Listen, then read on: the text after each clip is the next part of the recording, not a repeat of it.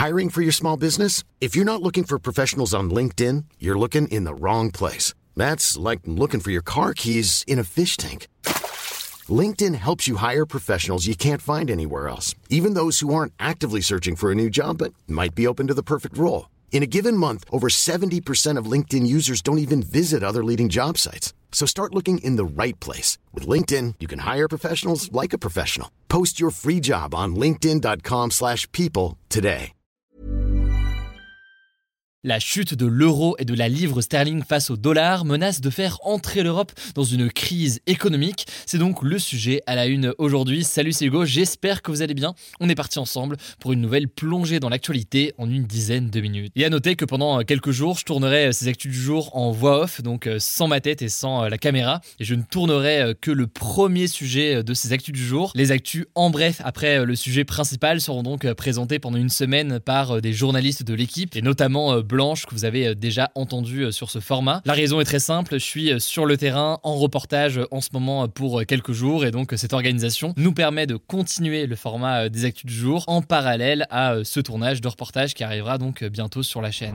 Alors on va parler de la chute de l'euro et de la livre sterling face au dollar, des risques que tout cela entraîne, mais alors de quoi parle-t-on exactement? En fait la livre, qui est donc la monnaie britannique, a atteint la plus faible valeur de son histoire face au dollar américain dans la nuit de lundi à mardi. Aujourd'hui, un livre vaut environ 1,08$ contre 1,37$ il y a un an. De son côté, l'euro, qui est donc euh, la monnaie de 19 pays européens, continue elle aussi de voir euh, sa valeur euh, baisser face au dollar, et ce, après être passé sous le cap des 1$ pour 1€ euro au mois de juillet, même si cette baisse reste plus modérée que celle de la livre ces derniers jours. Mais pour vous donner une idée là aussi de comparaison, ce mardi en fait, 1 euro ne valait plus que 0,5 1,96 dollars, alors que euh, il y a un an, le 27 septembre 2021, 1 euro valait 1,17$. En tout, la valeur de l'euro a baissé de près de 20% face au dollar en un an et a atteint euh, son plus bas niveau depuis 20 ans. Bon, ça c'est pour les chiffres. Maintenant, euh, pourquoi l'euro et la livre s'effondrent face au dollar?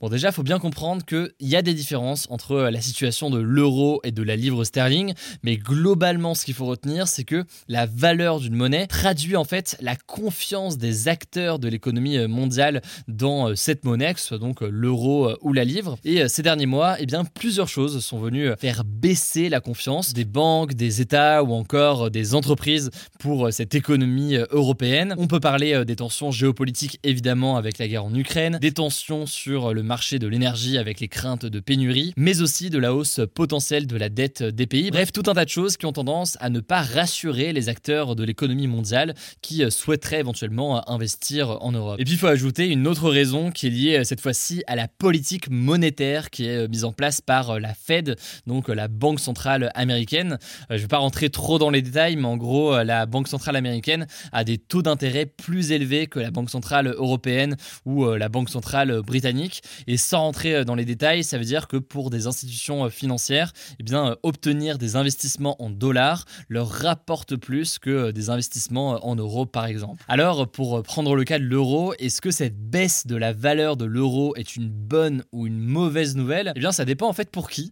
Euh, c'est plutôt une bonne nouvelle pour les entreprises européennes qui vendent des choses à l'étranger et donc euh, hors de l'Europe. En effet, avec des dollars, eh bien, les gens ont désormais plus de pouvoir d'achat en euros puisque la valeur de l'euro a baissé et donc ils ont désormais plus de pouvoir d'achat pour acheter des produits européens qui paraissent en quelque sorte moins chers. C'est donc une bonne nouvelle pour certaines entreprises européennes qui vendent beaucoup euh, à l'étranger. C'est aussi une bonne nouvelle euh, potentiellement pour le tourisme en Europe. En effet, pour euh, un touriste américain par exemple, eh bien, les choses vont lui coûter moins cher s'il est par exemple à Paris. Disons qu'il veut acheter une glace à 4 euros à Paris par exemple.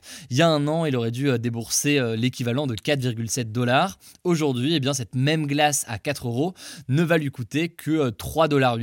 Et du coup, eh bien, les touristes vont potentiellement être tentés de dépenser davantage d'argent sur place, ce qui peut être donc là positif pour les entreprises qui sont dans ce secteur. Voilà, ça c'est donc pour les gagnants en Europe de cette baisse de la valeur de l'euro, mais la réalité c'est que ça concerne qu'une minorité d'entreprises et de personnes. En fait, pour la majorité des Européens, cette baisse de l'euro, c'est une mauvaise nouvelle globalement. Je vais vous expliquer pourquoi. Bon, déjà pour toutes les entreprises qui n'exportent pas, mais au contraire qui importent des produits de l'étranger pour produire ce qu'ils veulent produire, eh bien cette baisse de la valeur de l'euro face au dollar rend les produits importés plus chers. En effet, les prix d'énormément de produits dans le monde sont fixés en dollars, notamment dans le secteur de l'énergie. Euh, le prix du pétrole, par exemple, est fixé euh, en dollars. Et donc forcément, une entreprise européenne qui a besoin d'acheter euh, beaucoup de choses en dollars va se retrouver pas mal en difficulté. Le truc, c'est que cette mauvaise nouvelle, nous-mêmes, on va la sentir en tant que consommateur potentiellement, puisque une entreprise va voir du coup les prix d'importation augmenter et elle risque de répercuter ça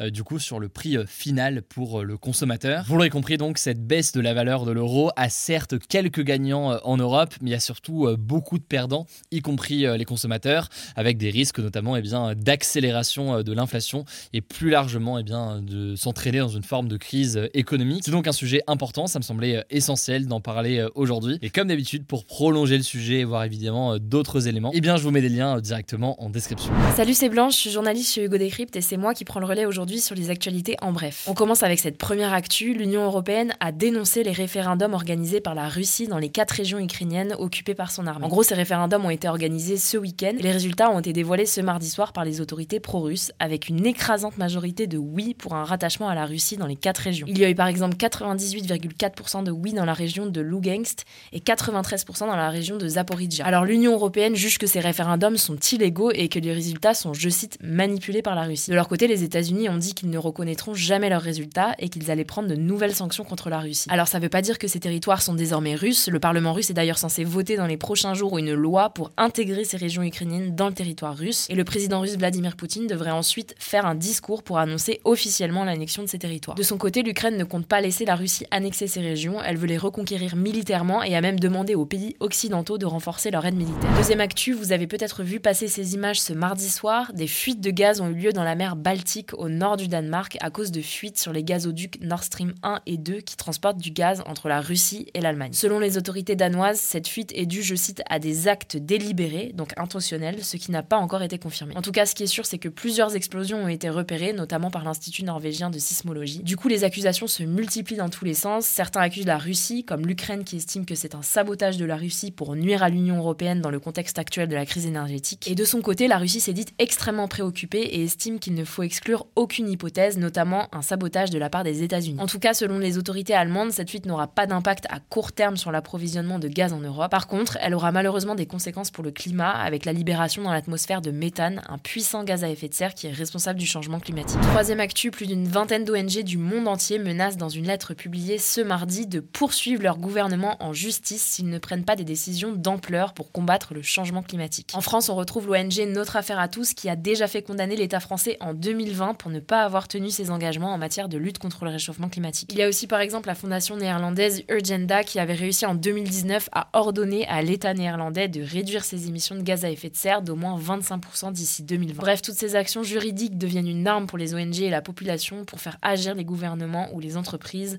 On suivra ce quatrième actu, ça concerne la Coupe du Monde de football qui se tiendra au Qatar du 20 novembre au 18 décembre prochain. En fait, à cause du manque d'hébergement disponible pour tous les supporters, le Qatar va mettre en place des navettes en avion pour les personnes qui habitent dans les pays voisins pour qu'elles puissent rentrer chez elles chaque jour. Alors non, non, c'est pas du tout une blague. En fait, il y a déjà plus de 160 vols quotidiens qui sont prévus, soit près d'un avion toutes les 10 minutes. L'une des villes les plus desservies, ce sera Dubaï aux Émirats Arabes Unis avec une trentaine de vols quotidiens. Alors vous vous en doutez, plusieurs ONG de défense de l'environnement ont déjà dénoncé l'impact environnemental de cette décision. Les émissions de gaz à effet de serre pendant la Coupe du Monde étaient déjà avant ça estimées à 3,6 millions de tonnes d'équivalent CO2, soit plus que ce que produit un pays comme l'Islande en un an. Et donc logiquement, elle devrait encore plus augmenter avec ces nouvelles navettes. On termine avec une actu un peu plus légère. Une nouvelle île serait apparue dans le Pacifique en seulement 11 heures suite à une éruption volcanique. En gros, le 10 septembre dernier, un volcan sous-marin est entré en éruption dans le sud-ouest de l'océan Pacifique et le cratère aurait laissé échapper en continu de la lave, de la vapeur et de l'eau à la surface. Et ce sont justement ces éléments qui se seraient ensuite accumulés et solidifiés qui ont formé une nouvelle île qui continue de s'étendre car le volcan reste actif. Elle ferait aujourd'hui 24 000 m2, soit l'équivalent de presque 3 terrains de football. Bon après c'est pas du tout une première dans cette région puisqu'à chaque éruption de volcan dans cette zone, des petites îles se forment et résistent parfois au flot pendant plusieurs années. Mais on voulait quand même vous en parler aujourd'hui parce que c'est assez fou. Voilà, c'est la fin de ce résumé de l'actualité du jour. Évidemment, pensez à vous abonner pour ne pas rater le suivant, quelle que soit d'ailleurs